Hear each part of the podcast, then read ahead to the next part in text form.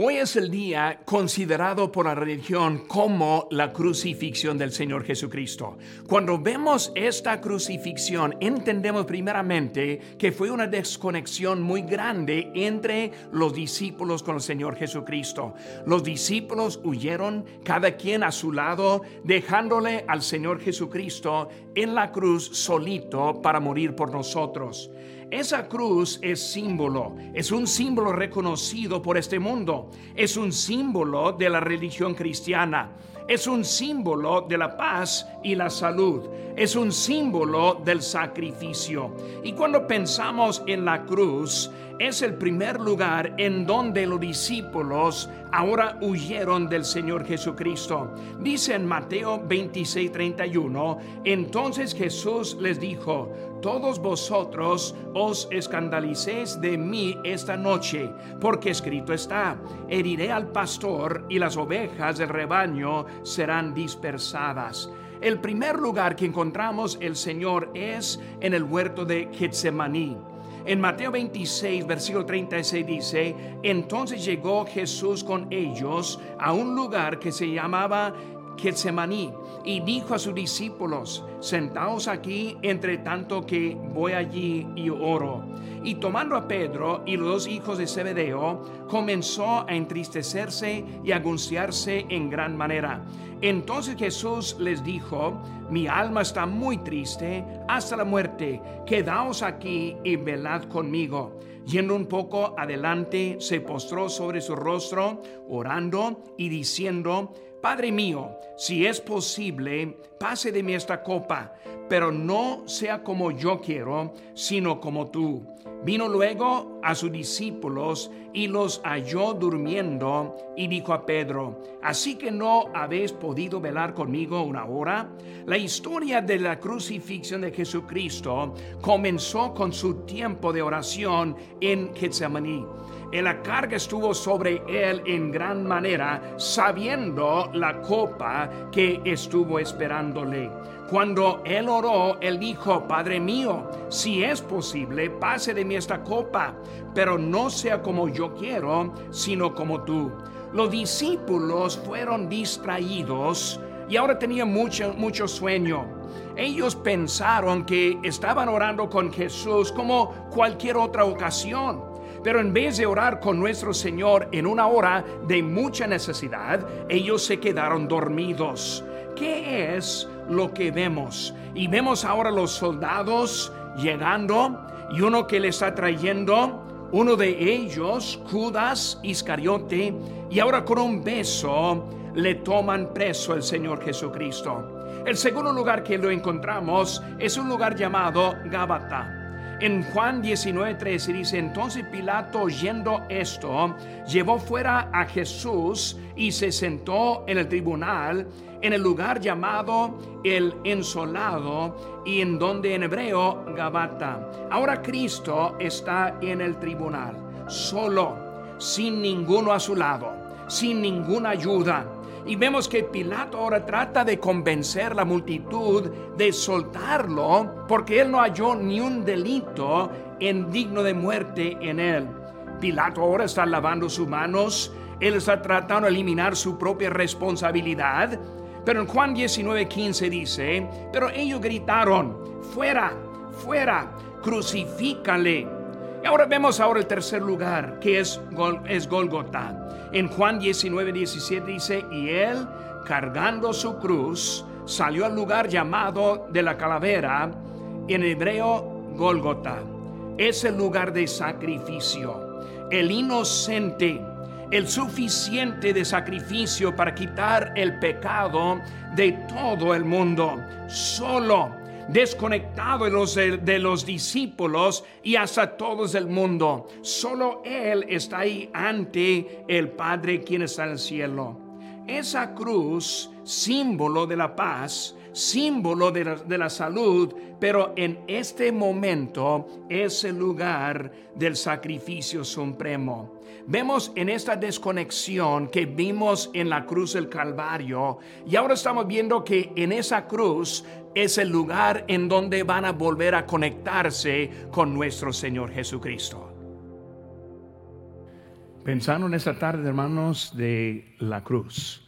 La cruz. Estamos ahora enfocados en la crucifixión de Cristo y pensando en, esa, en ese día, como Él dio su vida en esa cruz, vemos algunas cositas acerca de esa, ese momento y lo que hizo por nosotros. Primeramente, vemos que la cruz de Cristo es la cruz de división, la cruz de división. Y cuando pensamos en ese momento, como Cristo fue a la cruz del Calvario, Él estuvo en la cruz en medio, de un lado un malhechor, del otro lado el otro malhechor. Y vemos que Él está ahí dividiendo en ellos en ese momento. Vemos que Él dividió el creyente del incrédulo. Cuando vemos la cruz establecido y está dándonos visualmente exactamente lo que está pasando con Cristo en medio. Y recordamos que en un lado ese malhechor rechazó a Cristo y el otro lado recibió a Cristo. Uno estuvo en contra y otro estuvo a favor. Y vemos que en ese momento estuvo este, dividiendo entre uno que estuvo poniendo su fe en él y otro quien no puso su fe en Jesucristo. Vemos que esa cruz fue establecida exactamente en un punto de propósito. No es por casualidad de Jesús estuvo en medio. Jesús estuvo y fue el punto principal. Fue la cruz en donde nosotros estamos enfocando en ese momento. También vemos que el punto de diferencia. Con esa cruz en medio vemos la placa que dijo, este es el rey de los judíos. La cruz en medio dio su vida, no se le quitaron, sino que de él mismo dio su vida. Él dio su vida y vamos a volver aquí en tres días, llegando el día domingo, y vamos a recordar también la resurrección de Jesucristo. Les animo a que vuelvan aquí este domingo, porque ese es el punto en donde vemos esa victoria. Pero ahí estuvo. En Juan 19, 36 dice, porque estas cosas sucedieron para que se cumpliese la escritura, no será quebrado hueso suyo. Él ahí estuvo quebraron los huesos, las piernas de las dos cruces a los lados, pero a Jesucristo Él dio su vida en eso. Ese punto fue un punto de división. Acá vemos el salvo, pero en ese lado vemos el incrédulo. Vemos que la cruz en medio fue la separación. Igual como lo vemos en ese momento, es igual hasta para nosotros hoy en día. Menos que pasamos por la cruz en centro, no podemos llegar del lado del incrédulo para llegar al lado del creyente. No podemos llegar del lado de una persona salva con su destino en el cielo y la persona que todavía no ha recibido a Cristo. Esa cruz es la cruz que divide. La actitud, vemos esa actitud de, de, los que estuvieron allí y vemos la actitud del incrédulo. Él quiso ser salvo de sus propios problemas. Simplemente vio a Cristo como una manera para salvarse a sí mismo. Sálvate y a nosotros también. Sálvate y luego también que nos des a nosotros la vida. Solo quiso Él lo que le benefició ese Señor, el Señor Jesucristo. Allí son muchos que, vienen simplemente a Jesús en el momento de los problemas en su propia vida. Señor, si me arregla, Señor, si me ayuda, pues aquí estoy. Pero ellos estuvieron ahí, igual como los que comieron de los cinco mil, recordando esa, historia, como Cristo repartió la comida a los cinco mil. En Juan 6, 26 dice, respondió Jesús y les dijo, de cierto, de cierto os digo que me buscáis no porque habéis visto las señales, sino porque comiste el pan y os saciaste. Algunos que simplemente ven al Señor Jesucristo como una manera para ayudarles en sus propios problemas. Y la mayoría nosotros somos culpables de los problemas que nosotros tenemos. Vemos que la actitud de él, pero también hay una actitud del creyente, o sea, de la persona que puso su fe en Cristo. El malhechor de un lado dijo simplemente, sálvate y a nosotros. Pero el otro lado vemos otra actitud poco diferente. Vemos primeramente un temor de Dios. Él reconoció que él merecía la muerte, que él estuvo pagando por lo que él hizo. Él viendo que en su lado él mereció la muerte. Una actitud muy diferente en el otro lado. La actitud de reconocimiento. Él hablando con el otro malhechor diciendo, pues, eh, eh, ¿qué está pasando? Nosotros si lo, lo, este, lo merecemos. Pero él reconociendo su lado. Luego también vemos el arrepentimiento. Él ahora tuvo un corazón diferente. No simplemente quiso bajarse como el otro que simplemente bajándose iba a volver a la misma vida que antes. No hubo, nada de camino de cambio de él. Pero vemos con este otra actitud. Otro que estuvo allí en ese momento que estuvo allí. Vemos, hermanos, la fe hacia ese Hijo del Señor, el Hijo Jesucristo. Vemos, hermanos, también, este divide el cielo del infierno. Por eso esa cruz en medio. Divide del incrédulo, del, del creyente, también divide de la persona del cielo del infierno. Su identidad, la identidad de aquellos dos hombres no se sabe. No sabemos cómo se llaman no sabemos mucho de sus delitos, solo sabemos que los hizo, pero vemos que su identidad no fue importante.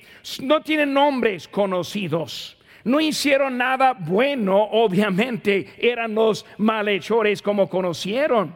Pero ellos en eso merecieron la muerte. Ellos murieron como condenados y también como culpables. Pero lo que vemos es algo diferente en donde fueron. Vemos que el cielo para uno, vemos el infierno para otro. En Lucas 16, 25 dice, pero Abraham le dijo, hijo, acuérdate que recibiste sus bienes en tu vida y Lázaro también males, pero tú, pero ahora este es consolado aquí y tú atormentado. Cristo está diciendo, hay una distinción muy grande entre aquellas dos cruces. Una tuvo el destino que iba al cielo y el otro al infierno. Por eso vemos que es algo que dividió en esa cruz. Pero también vemos esa cruz, segunda cosa, es una cruz de decisión. No solo una cruz de división, sino también una cruz de decisión. Por eso vemos cómo estamos aquí en este momento y en un momento más voy a darles oportunidad de tomar una decisión. Y aquí estamos en ese momento, a ese punto de decisión. Y cuando vemos la decisión, primeramente fue la decisión de rechazo o la decisión de redención. Vemos que el primer malhechor que dijo, sálvate a ti y a nosotros también, él estuvo en el lado de rechazando. Él no quiso nada de Jesucristo, sino solo que él hiciera un milagro para bajar a los tres de esas cruces y luego seguir igual la vida. En eso encontramos el rechazo, el rechazo. El otro no fue de rechazo, sino que recibió al Señor. Vemos que las oportunidades fueron iguales. Cuando Cristo ahí estuvo, Él no hizo algo grande para uno ni para el otro, sino que los dos tuvieron la misma oportunidad. En ese momento hay muchos que tienen la oportunidad y no las han aprovechado hasta este momento. Cristo está extendiendo una oportunidad. Es pareja para cada uno que la quiere. Que el deseo de Cristo no cambie. Dice en 2 Pedro 3:9, el Señor no retarda su promesa, según algunos la tienen por tardanza, sino que es paciente para con nosotros, no queriendo que ninguno perezca, sino que todos procedan al arrepentimiento. La cruz en medio no solo quiso salvar a un lado, sino que Él quiso salvar a los dos. Él dio la misma oportunidad a los dos. Él tuvo amor para los dos. Pero vemos que uno fue muy diferente. Cristo extiende la invitación a todos iguales. En Mateo 11, 28 dice, venid a mí todos los que estáis trabajados y cargados, y yo os haré descansar. Todos que estáis, todos los que hay. No es que uno tuvo más importancia que el otro, sino que estuvo dando la oportunidad igual. Pero uno también tomó la decisión de rechazar al, Señor, su punto de vista.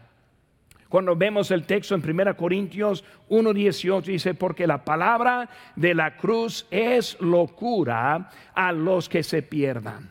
Este mundo está lleno de muchos que están perdiendo. Y ven un servicio como ese servicio como una locura. Ven la iglesia como una locura. En eso estamos viendo que es la persona que se está perdiendo, lo que dice aquí claramente en nuestro texto. Pero vemos que él siguió el ejemplo de otros. El mundo rechaza a Jesucristo, acepta y hasta promueve los estilos pecaminosos en este mundo. El mundo rechaza a los cristianos y hasta los símbolos del cristianismo como los diez mandamientos. Estamos muy cerca de la venida de nuestro Señor Jesucristo y lo que está muy triste es que hay muchos que están siguiendo el ejemplo del mundo en vez del ejemplo de nuestro Señor y Salvador. Vemos, hermanos, que su decisión fue alejarse del Señor. El uno del otro lado simplemente dejó que hablara el otro y simplemente dejó al lado en silencio aceptando su condenación. Su rechazo tuvo un resultado. El otro, él tomó el camino de redención. Su punto de vista cambió, como vimos ahorita en 1 Corintios 1:18 que dice, porque la palabra de la cruz es locura a los que se pierden. Sigue diciendo, pero a los que se salvan. Esto es a nosotros, es poder de Dios. Cuando nosotros ponemos la fe en Jesucristo, encontramos el poder de Dios en nuestra vida. Muchos piensan que un cristiano es uno que tiene más disciplina en su vida y que puede hacer mucho más en la vida que otros no pueden hacer. Vive una vida poco más diferente, más recta en, su camino. La verdad es que lo que Cristo ha hecho en nuestra vida no es lo que nosotros hacemos, sino es de Él. Con su decisión vino la redención. Redención significa simplemente volver a comprar. Cristo nos compró con su propia sangre. Como Él estuvo colgado hace dos, dos mil años, Él derramó su sangre comprándonos a nosotros. Fuimos perdidos en la caída de Adán y ahora Cristo nos volvió a comprar de nuevo. Hermanos, rechazar o ser redimido. Segunda cosa que vemos es rebelión o remordimiento. En Mateo 27 dice, a otros salvó, a sí mismo no se puede salvar. Si es el rey de Israel, desciende ahora de la cruz y creeremos en él. Lo mismo le injuriaban también los ladrones que estaban crucificados con él. Aquí en Mateo vemos la versión poco más antes.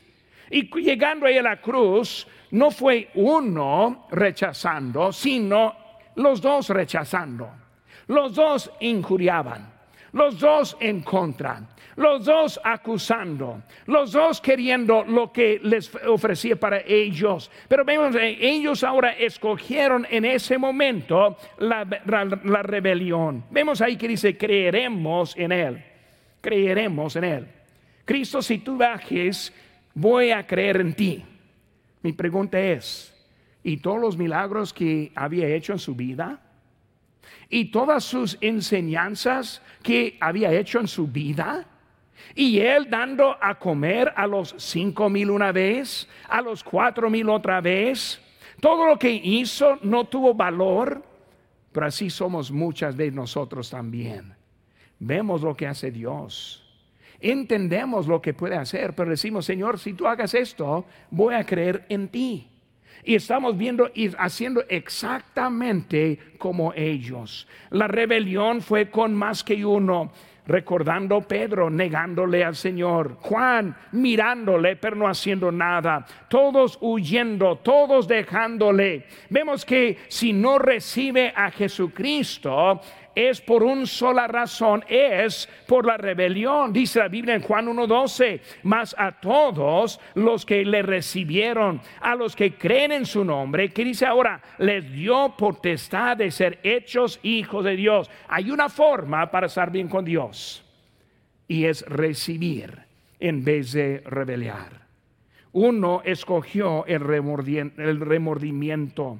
Algo pasó de que los dos injuriaban, sino que ahora está uno aceptando.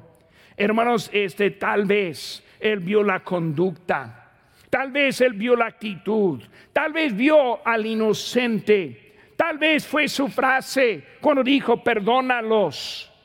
Yo no sé cuál fue, pero algo agarró la atención y cambió el destino de esa persona, que nos lleva ahora a la tercera cosa es la cruz de destino. La cruz de destino. Cuando vemos la cruz en medio, en un lado murió y es este condenado. Y el otro lado dijo Cristo, hoy estarás conmigo en el paraíso. Un destino muy diferente. Cuando vemos ese destino, ese destino fue determinado por su fe. Ahí en versículo 42 dice, y, dijo a Jesús, acuérdate de mí cuando vengas en tu reino. Recuerden, ese malhechor colgado en la cruz, delante de toda la multitud, sin vergüenza, Señor, acuérdate de mí. Señor, pongo mi fe en ti. Vemos que algo pasó. Él lo reconoció como el Salvador. Él lo reconoció como el Señor. Él también estuvo ahí en ese momento, le reconoció también como el rey. Dijo, acuérdate cuando venga a tu reino. Él estuvo viéndolo también como el rey. Algo cambió su actitud y luego su decisión y ahora también hasta su conducta cambió. La fe es más que simplemente creer. Muchos creen que Jesús era un buen hombre. Hasta que muchos creen que era un salvador. Hasta que dice la Biblia que Satanás también él lo cree. Dice en Santiago 2.19, tú crees que Dios es uno, bien haces. También los demonios creen y tiemblan. Por eso vemos que él cree, pero creer involucra un poco más de nuestra vida. Cuando hablamos de creer, estamos usando simplemente el cerebro. Yo creo, yo sí sé, yo sí conozco, sí he leído, sí escucho, sí comprendo. Y en eso estamos creyendo en ese momento, pero lo que necesitamos es poco más del cerebro. La fe es diferente. La fe, número uno, actúa en lo que uno cree. Por eso, si en ese momento, si creemos que esa cruz en medio sí fue diferente que esa cruz en medio hizo una diferencia en la vida de uno. Si creemos que uno fue salvo y el otro condenado, eso es como comienza. Pero nosotros estamos viendo y creyendo. Pero también vemos otra cosa. Pidió, versículo 42, acuérdate de mí cuando vengas en tu reino. Él está ahora pidiendo. Señor, acuérdate. Primeramente creyó, pero segundo vemos que él pidió y está pidiendo por esa salvación en ese momento. Su manera cambió de injuriar hasta invitar. Su conducta también cambió. En un momento estuvieron juntos los dos ladrones los dos malhechores y ahora uno se separó del otro. Su conducta también cambió. Y ahora, hermanos, Si no, si no vemos ahora para venir ahora a ponerlo, pero hay algunos que no están aplicando esa fe en eso. La fe verdadera produce un cambio. Segunda Corintios 5:17 dice, de modo que si algunos han Cristo, nueva criatura es. Las cosas viejas pasaron y aquí todas son hechas de nuevo. Por eso, Estamos hablando de la decisión, pero también estamos bien, hermanos, consumado por la fidelidad de Dios. Primeramente nuestra fe, pero nuestra fe necesita la fidelidad. Nuestra fe necesita un Salvador confiable. Por eso vemos ahora que Dios, Él dijo que este hoy, hoy estarás conmigo. La palabra hoy está hablando de algo de certeza indicado por Dios. Cuando está hablando, está hablando de este momento. Los que estamos aquí presentes, quizás algunos que no saben cómo va la vida, no saben a dónde irían si se murieran, no saben si son salvos o no. Dice hoy. Hoy es el momento en que puede hacer una decisión. Es el momento que puede poner la fe en Cristo. Cristo dijo hoy, segunda cosa, te digo, te digo. ¿A quién está hablando? A ese malhechor. Directamente. Hoy, yo te digo. En ese momento, Cristo quiere proporcionar la salvación a todos.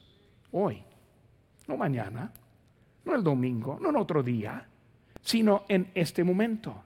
Aquí estamos reunidos recordando la crucifixión. Y él ahí estuvo hablando con uno, igual como está hablando a cada uno que está aquí hoy.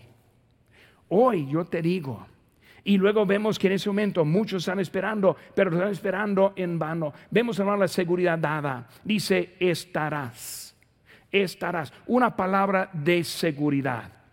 Hoy te digo, estarás. No quizás, o tal vez. No hay nada de duda en esto. Cuando Cristo ofrece la salvación como a ese malhechor, hoy estarás. Algo seguro. En un momento voy a darle oportunidad de recibir este regalo. Y cuando recibe este regalo, como Él está diciendo a Él, también a nosotros, hoy estarás. Y luego dice otra cosa, desierto.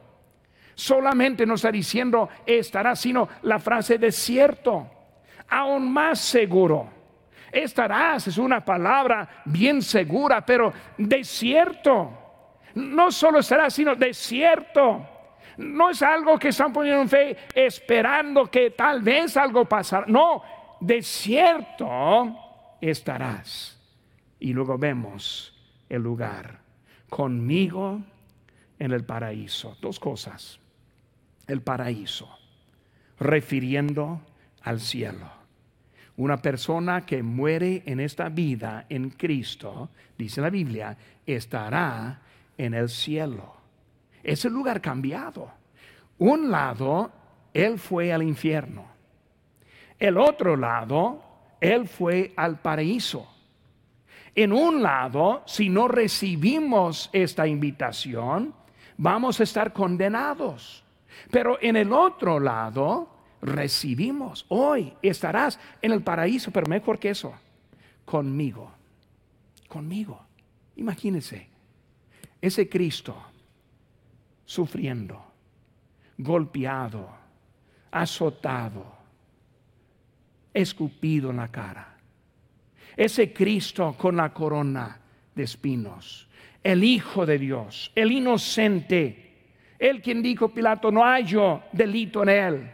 Es inocente, no tiene por qué estar allá. Hoy estarás conmigo, el Hijo de Dios, Dios en la carne. Cuando nosotros aceptemos al Señor Jesucristo como nuestro Salvador, estaremos con Él en el paraíso. ¿Hasta cuándo? Para siempre. Para toda la eternidad. No hay ningún lugar para estar perdido en ese momento. Por en ese momento, terminando este mensaje, esa cruz divide, divide. Cada uno que está presente ahora, estamos en un lado o en el otro. Si nosotros no hemos recibido a Cristo, estamos en el lado del condenado. Si queremos brincar al lado de ese malhechor que dijo, hoy estarás conmigo, hay que pasar por la cruz en medio, lugar de división, lugar de, decisión. En ese momento, si no tome una decisión, se mantiene en el lado del condenado. Y luego, ¿qué, qué cambia? Cambia el destino. Qué bonito. Cuando Cristo está hablando con él, no refirió nada de sus hechos. Ah, primero necesitas arreglarte con los que, los que robaron. No, no dijo eso. Ah, tú necesitas ser bautizado. No, no dijo eso. Ah, tú necesitas, necesitas ir a la iglesia, dar su, su diezmo. No dijo nada. Simplemente la fe en Jesucristo. Para terminar este momento, no les voy a invitar a que todos se pongan de pie, por favor.